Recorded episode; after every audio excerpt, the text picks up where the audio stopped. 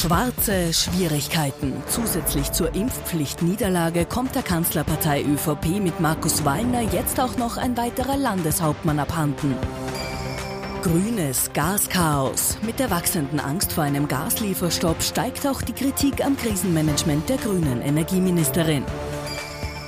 Pinke Party. Zum zehnjährigen Geburtstag gibt die Neos-Parteichefin ein wagemutiges Versprechen. Ich wünsche Ihnen einen angenehmen Sonntagabend. Willkommen zu unserem politischen Wochenrückblick. Mit dabei unser Politikexperte Thomas Hofer. Schönen Sonntagabend, recht herzlich Schönen willkommen. Sonntagabend, Herr Knapp. Und äh, Peter Eick im Sommeroutfit mit einer Hose, die sonst nur Oberärzte tragen. Recht herzlich willkommen. Freue mich, dass Sie mit dabei sind. Guten Abend, hallo. Es ist äh, die letzte Sendung vor der Sommerpause und es gibt auch heute am Sonntag wieder viel zu besprechen. Sie erinnern sich vielleicht beim Thema Impfpflicht noch an die unterschiedlichen Positionen, die die türkis-grüne Regierung eingenommen hat. Am Anfang gab es ein klares Nein, dann ein doch vielleicht auch durch die Landeshauptleute ein erzwungenes Ja und schlussendlich gibt es in dieser Woche dann eine doch recht schmerzliche Niederlage für die Regierung beim Thema Krisenmanagement. Flipflops. Im Sommer zählen sie für viele zur Standardgarderobe. Aber auch in der Politik sind sie derzeit in aller Munde. Wenn politische Meinungen geändert werden, wird das nämlich oft als Flipflopping bezeichnet. Auf die Corona-Impfpflicht trifft das gleich mehrfach zu. Auch im Sommer letzten Jahres schließen der damalige Kanzler und sein Vize eine Einführung aus. Es wird keine Impfpflicht in Österreich geben. Es ist eine freiwillige Entscheidung. Impfpflicht äh, wollen wir in Österreich nicht. Ich glaube, das ist ein weit, ein ziemlich großer äh, Konsens. Mit den steigenden Corona-Zahlen ändert sich dann aber die Meinung. Im November kündigt Übergangskanzler Alexander Schallenberg bei einem Gipfel mit den Landeshauptleuten die Impfpflicht an. Wir haben daher uns heute, beziehungsweise gestern, zu einem sehr schwierigen Beschluss durchgerungen. Zum Beschluss, dass wir sehr rasch jetzt eine bundesweite Impfpflicht in die Wege leiten.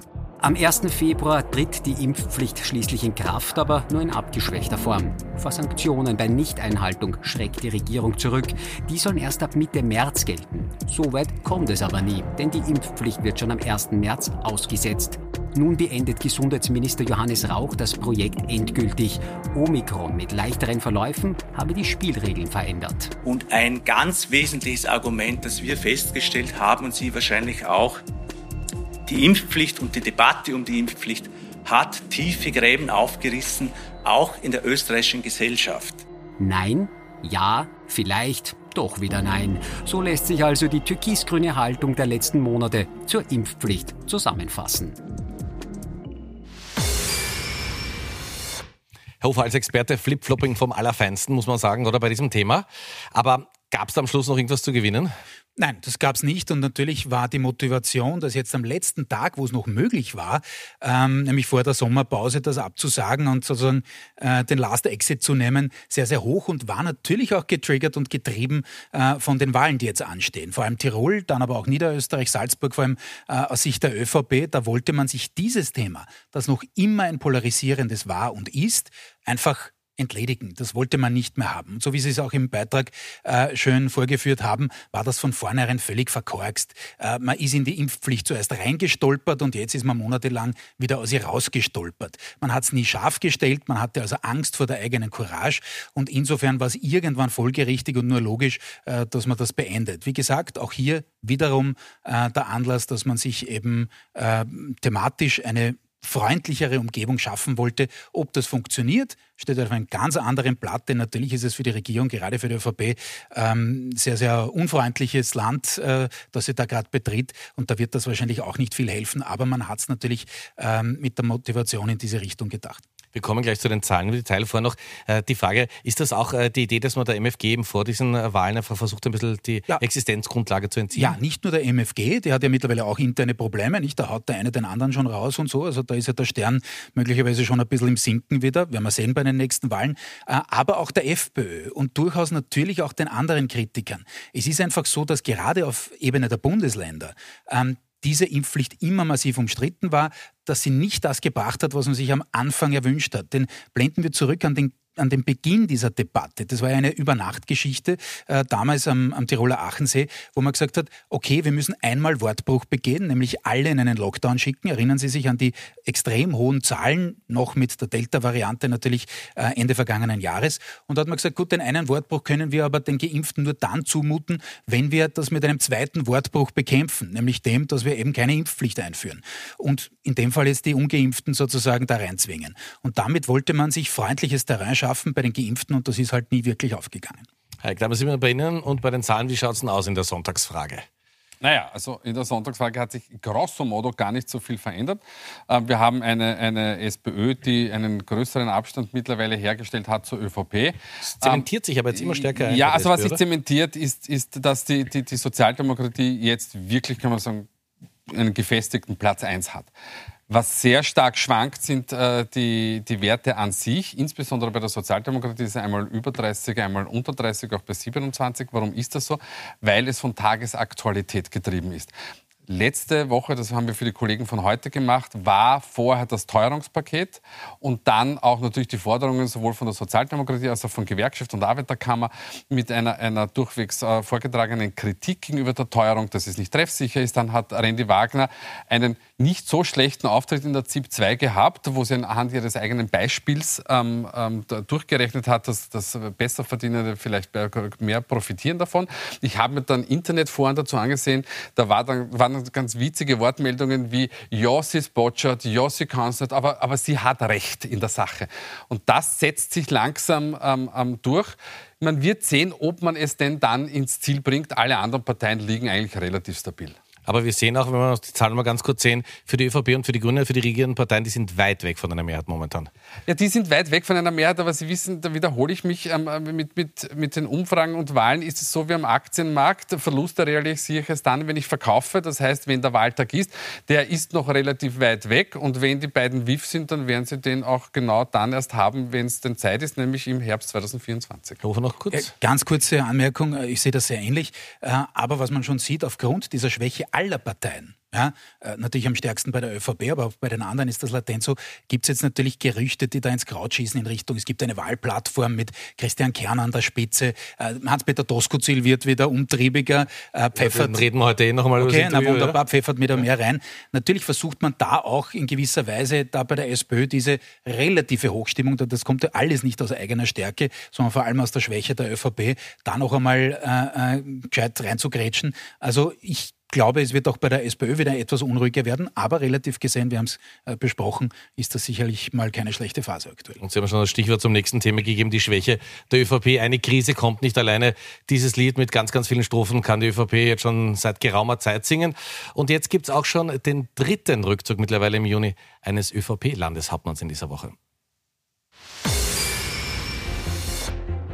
Zuerst Hermann Schützenhöfer, dann Günter Platter und jetzt Markus Wallner. Diesen Juni kommen der ÖVP gleich drei Landeshauptmänner abhanden. Im Gegensatz zu seinen Kollegen will der Vorarlberger Landeschef aber nur eine längere Pause einlegen, denn er kann nicht mehr, erklärt Wallner auf Facebook. Ein Grund die zehrende Krisenbekämpfung. Andererseits haben selbstverständlich auch die Vorwürfe rund um die Causa Wirtschaftsbund und die damit verbundenen Anstrengungen zur Klarstellung dieser gegen mich gerichteten, haltlosen Vorwürfe zu einer außergewöhnlich hohen Belastung mit körperlichen Beschwerden geführt.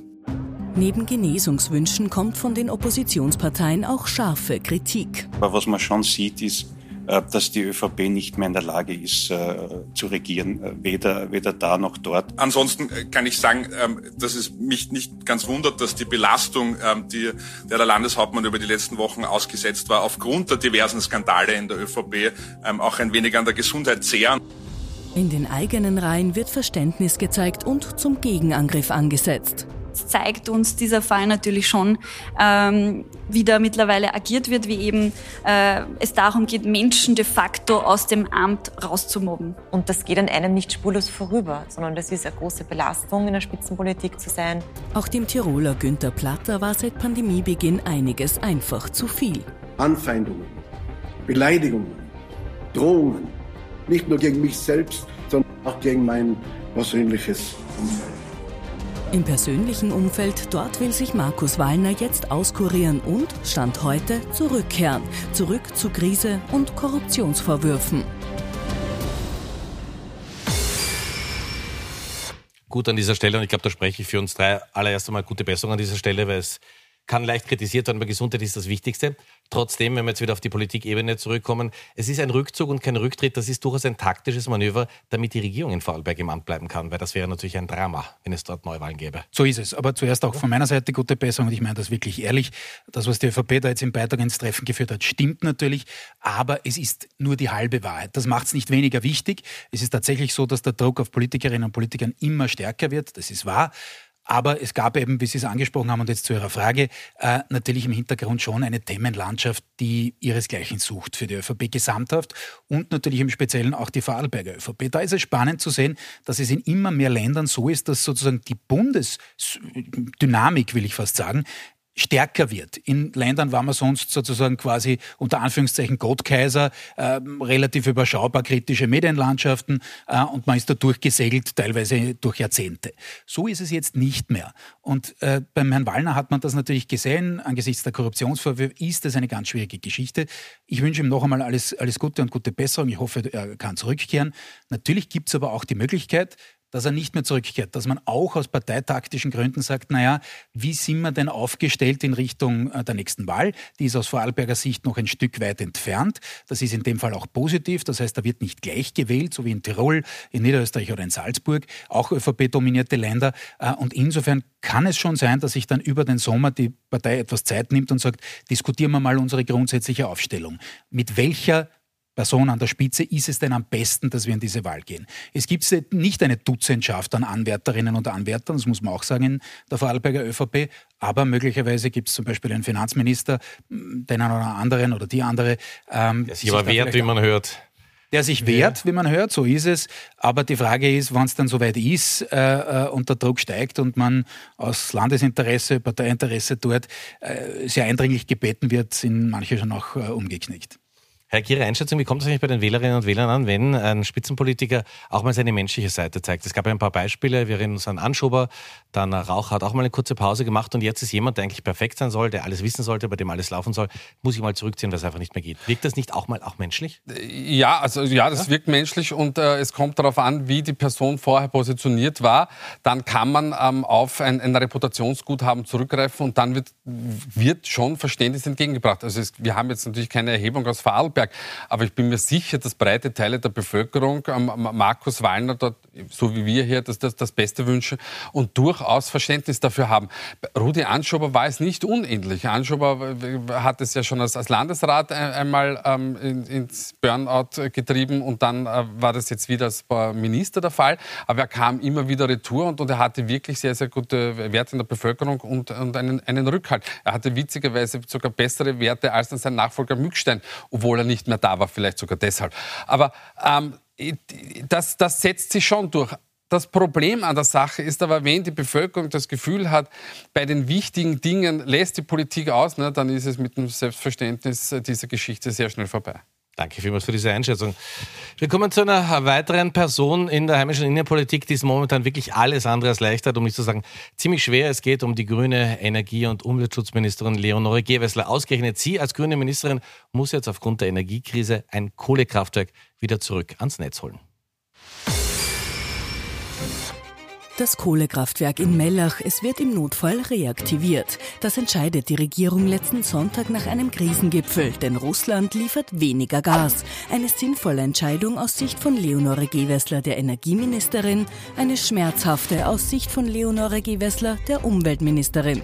Und es ist nicht der erste umweltpolitische Rückschritt, den die grüne Ministerin im Zuge von Gas- und Teuerungskrise verkraften muss. Noch im März sagt sie, es gibt in der Regierung keine Diskussion zur Verschiebung der CO2-Bepreisung. Verschoben wird die CO2-Bepreisung dann Anfang Juni doch, und zwar auf Oktober. Kritik kommt nun sogar von Global 2000, deren Geschäftsführerin Gewessler vor ihrem Umstieg in die Politik war. Naturgemäß muss sie sich aber auch von der Opposition und der Wirtschaftskammer einiges anhören. Der Grundtenor, Gewessler habe keinen Plan. Die Ministerin widerspricht, man sei vorbereitet auch auf einen möglichen Gaslieferstopp. Deswegen arbeiten wir in der Bundesregierung jeden Tag mit allen Beteiligten dran, genau dieses Szenario zu äh, verhindern, indem wir uns gut absichern. Deswegen alle Konzentration auf volle Speicher. Teilweise sogar Lob für sein aktives Krisenmanagement fährt dagegen Gebeslers deutsches Pendant, der grüne Wirtschafts- und Klimaschutzminister Robert Habeck ein. Habeck wirkt oftmals einen Schritt voraus, etwa Ende April, als er für Deutschland die Gasfrühwarnstufe verkündet. Um für diese Situation vorbereitet zu sein, habe ich heute Morgen die Frühwarnstufe nach der Gasverordnung ausgerufen. Und Österreich noch am selben Tag nachzieht. Diesen Donnerstag ruft Deutschland dann sogar die Gasalarmstufe aus. Für die Gewessler in Österreich aber noch keinen Grund zieht. Herr Hofer, wie schwer ist das jetzt in der Positionierung für Leonore Gewessler? Robert Habeck, jetzt werden wir bald der Kerzel anzünden, wenn wir über ihn reden, weil über den wird die ganze Zeit gesprochen, der Bild aufstellen. Der zeigt vor, wie es funktioniert und es funktioniert in Deutschland. So ist es. Äh, wobei zwei Ebenen. Was für ihn auch nicht funktioniert, ist, äh, dass er da die grüne Positionierung von vor der Krise durchziehen kann. Selbstverständlich nicht. Der grüne äh, Wirtschaftsminister in dem Fall äh, hat äh, LNG-Terminals eröffnet oder jedenfalls die Grundsteinlegung mitbegleitet freundlich, äh, musste Kohlekraftwerke wieder reaktivieren, lange bevor das bei uns überhaupt Thema war. Äh, das ist natürlich dort in Deutschland auch eine viel größere, äh, ein viel größerer Pfeiler immer der Energieversorgung gewesen als bei uns, das ist schon klar. Jetzt wird über Atom-Laufzeitverlängerung nachgedacht in Deutschland. Also all das, das ist jetzt auch nicht angenehm für ihn. Aber er hat eines.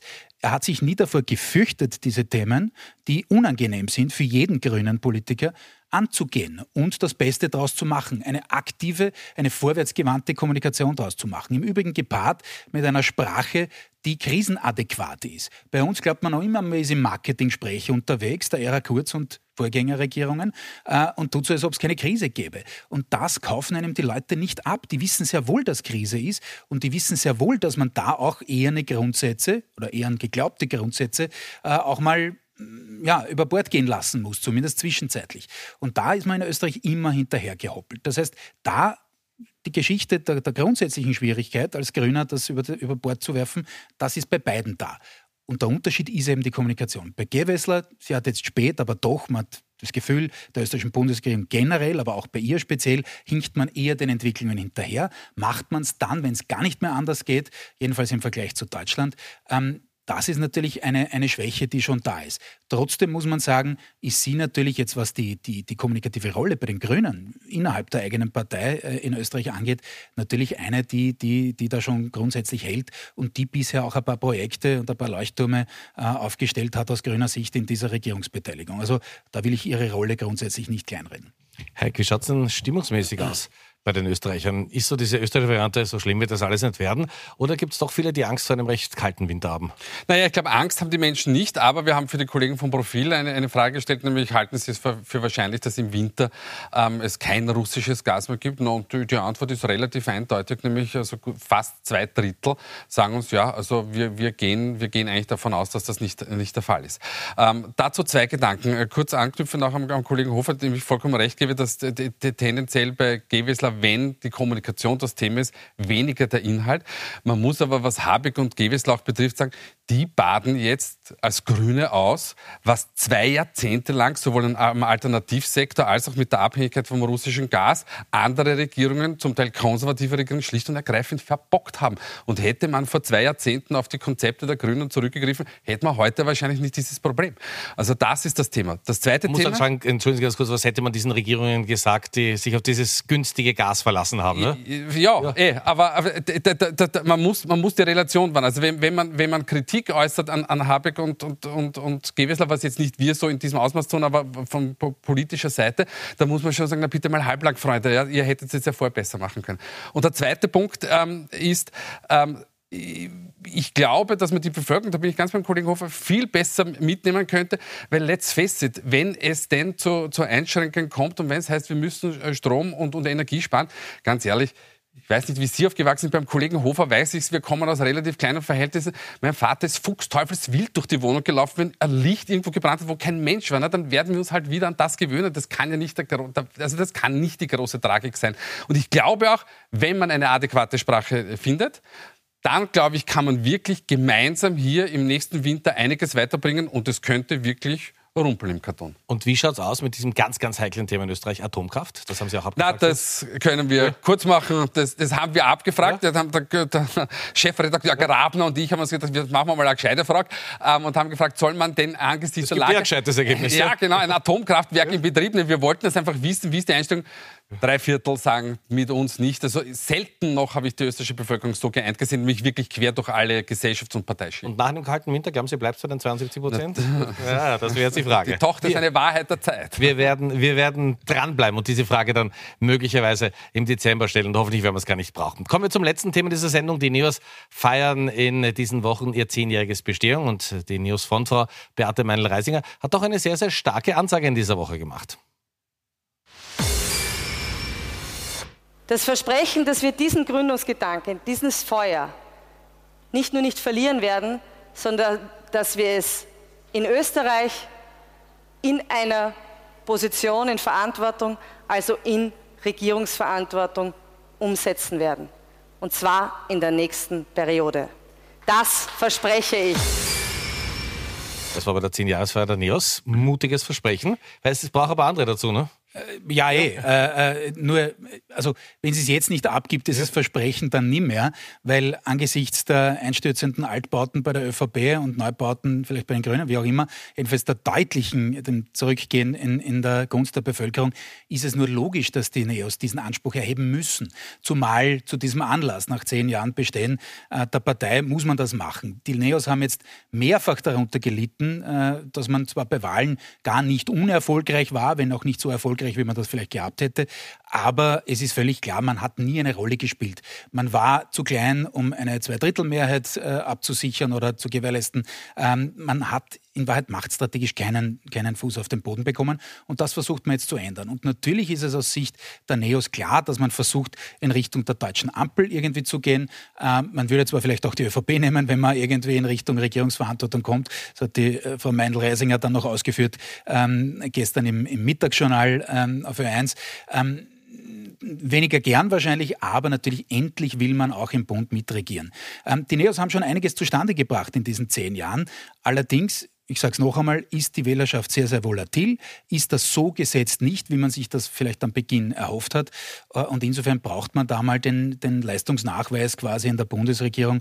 Äh, und wie gesagt, äh, wenn sie das Versprechen nicht halten kann, wird sicherlich die Diskussion geben, wie gehen die Neos dann in die nächsten zehn oder zwölf Jahre, wird er vielleicht nicht gleich gewählt, ähm, überhaupt rein. Also insofern war das jetzt nicht äh, so gefahrenbehaftet, wie es vielleicht rüberkommt. Schauen wir zu Peter Eick und zu den Zahlen, schauen wir noch zur Sonntagsfrage. Schnell im Kopf vorausgerechnet, wenn wir vorbereitet. Momentan ging sich diese Ampelkoalition ja aus, knapp aber doch. Ja, mit 53 Prozent. Ja. Blöderweise eine Schwankungsbreite von plus minus 3,6 Prozent, was bei 53 Prozent ja. halt unterhalb der 50 Prozent liegt. Ähm, äh, sagen wir mal, ja, es geht sich aus. Die Neos ähm, haben sich unglaublich stabilisiert, das muss man schon sagen. Also ich glaube, im Jahr 2015 hat Matthias Strolz ausgegeben, 10 Prozent hat ihm jeder angeschaut und gesagt, wie, wie, soll man das schaffen? Jetzt hat man 11 Prozent, ist natürlich auch der, der Situation geschuldet. Ähm, sind aber schon wieder 10 Prozent mehr. Also, äh, ja, aber ähm, äh, jetzt, jetzt muss man schauen, dass man das dann halt auf die Strecke bringt. Das Problem, das natürlich die Neos haben, ist dasselbe Problem, das, das die Sozialdemokratie hat. Wenn nicht gewählt werden wird, unlängst, also demnächst, na, dann wird sich das möglicherweise nicht materialisieren. Und wir haben alle in den letzten Jahren, was haben wir nicht für Berg- und Talfahrten der Parteiwerte gesehen? Ja? Und dementsprechend wäre ich da sehr vorsichtig. Es ist ganz klar, äh, Meinl-Reisinger muss das sagen. Aber wie gesagt, ob es sich dann am Ende des Tages ausgeht und ob dann möglicherweise wirklich auch die Sozialdemokratie will, weil Sie wissen, es gibt auch in der Sozialdemokratie ähm, ähm, Positionen und, und, und einen Flügel, der sagt, na, warum nicht wieder mit der ÖVP, wir verstehen uns doch so gut. Wenn Sie mir versprechen, dass Sie es ganz kurz machen. Hans-Peter Doskozil reitet hier wieder aus und äh, ist auch für eine Ampelregierung mit den Neos, kann er sich gut vorstellen. Warum jetzt gerade? Na, weil er daran Interesse hat, dass sich das nicht solidifiziert in der SPÖ und dann alle davon ausgehen und sagen, naja, bei allen Schwächen und bei aller Kritik, aber mit Randy Wagner jetzt läuft es eh gut in den Umfragen. Diese Situation will er verhindern. Deswegen legt er immer wieder den Finger durchaus in Wunden, die da sind. Äh, das macht er auch wirklich thematisch. Stichwort Mindestlohn, Anstellung pflegender Angehöriger beim, beim Land Jetzt etc. ORF. Äh, ORF-Geschichte. Also er geht da schon sehr stark in diese bundespolitischen Themen rein. Das macht er natürlich auch wegen des Burgenlands, aber er will einfach, dass da keine Ruhe einkehrt. Und insofern ist es ihm auch recht, ich habe es ja beim ersten Beitrag schon kurz angetönt, ähm, dass es da jetzt die Gerüchte gibt über diese Plattform mit Christian Kern und ob denn der nicht nochmal Lust verspürte etc. All das hält die Debatte, zumindest die innerparteilich, ein wenig am, Köcheln. Und äh, das will Hans-Peter Doskozil sicherlich noch ein wenig fortführen. Die letzten 90 Sekunden der Sendung wie gewohnt. Die Top und Flops wir haben Thomas Hofer und Peter Heik, wir haben die beiden Herren getrennt voneinander gefragt, wer in dieser Woche besonders positiv aufgefallen ist und wer es durchaus hätte besser machen können. Ich, ich beginne ja. äh, wie immer, äh, eigentlich wollte ich einen Schmäh machen, soll man nicht machen, aber wollte eigentlich alle drei Personen, nämlich das sind der oberösterreichische Landeshauptmann Stelzer, äh, der Salzburger Landeshauptmann Haslauer und unten im Flop der Woche ja. äh, Mikl Leitner aus Niederösterreich, alle drei wollte ich zum Top machen mit dem Schmäh und sagen, na, das sind die drei Landeshauptleute bei der ÖVP, die noch stehen. Keine Eigenleistung, aber immerhin sind sie nicht zurückgetreten. Und dann ist die Frau Mikl Leitner noch in den Flop der Woche gerutscht wegen ihres Sagas, na, dann braucht man halt keine zehn Ballkleider daheim, drei reichen auch. Das ist bei ihr absolut vielleicht gerechtfertigt. Gedacht, ja. äh, das weiß ich nicht, aber äh, das ist vielleicht gerechtfertigt als Politikerin. Da kriegen Sie bald einmal den Vorwurf natürlich, na, die hat dasselbe an wie vor vier Jahren. Das ist schwer unfair, da haben es Politikerinnen schwer. Aber für Otto Normalverbraucherin in dem Fall war es halt ein wenig ein Marie-Antoinette-Effekt. Und das ist gerade am beginnenden Wahlkampf nicht so geschickt. Man hätte durchaus auch nominieren können den Wiener Bürgermeister für äh, den Fake Klitschko. Ähm, das war schlecht vorbereitet von Seiten des Rathauses, aber ich war immer einer der vor Deepfakes gewarnt hat und vor der zersetzenden ähm, Wirkung, die das hat. Und insofern halte ich mich da zurück. So lange dauert es, wenn Thomas Hofer es kurz macht. Sie haben zwei Sekunden, bitte. Habe ich nicht versprochen, aber bitte. Ja. Also, ähm, ähm, Martin Hinteregger ähm, ähm, für seinen Rücktritt, äh, der Top der Woche. Warum? Ich verwende ihn eigentlich nur als Vergleich. Man, man, man, muss, es werden Menschen medial immer über den Kamm geschert und ich bin der Meinung, das sollten wir nicht tun. Und das bringt mich auch zur Politik. Wir sollten auch mit Politikern und Politikerinnen, insbesondere in Krisensituationen, manchmal ein bisschen rück, äh, zurückhaltender äh, vorgehen. Und weil wir immer wieder sagen, wie, uns, wie schlecht es uns geht, schauen Sie nach Afghanistan, wo, Talib, wo die Taliban nach 48 Stunden die Suche nach Erdbebenopfer einstellen. Liebe Freunde, wie gut geht es uns und es gibt andere Menschen, die unsere Hilfe dringend benötigen. Perfekter Schlusswort. Darf ich ganz herzlich bedanken. Ich darf mich bei Ihnen fürs Zuschauen bedanken. Wünsche Ihnen einen angenehmen Sommer. Wir gehen in die Sommerpause. Wir kommen im September wieder. Jetzt meldet sich Kollege Wolfgang Schiefer nochmal mit den wichtigsten Meldungen des Tages im Überblick. Schönen Abend. Dankeschön fürs Zuschauen.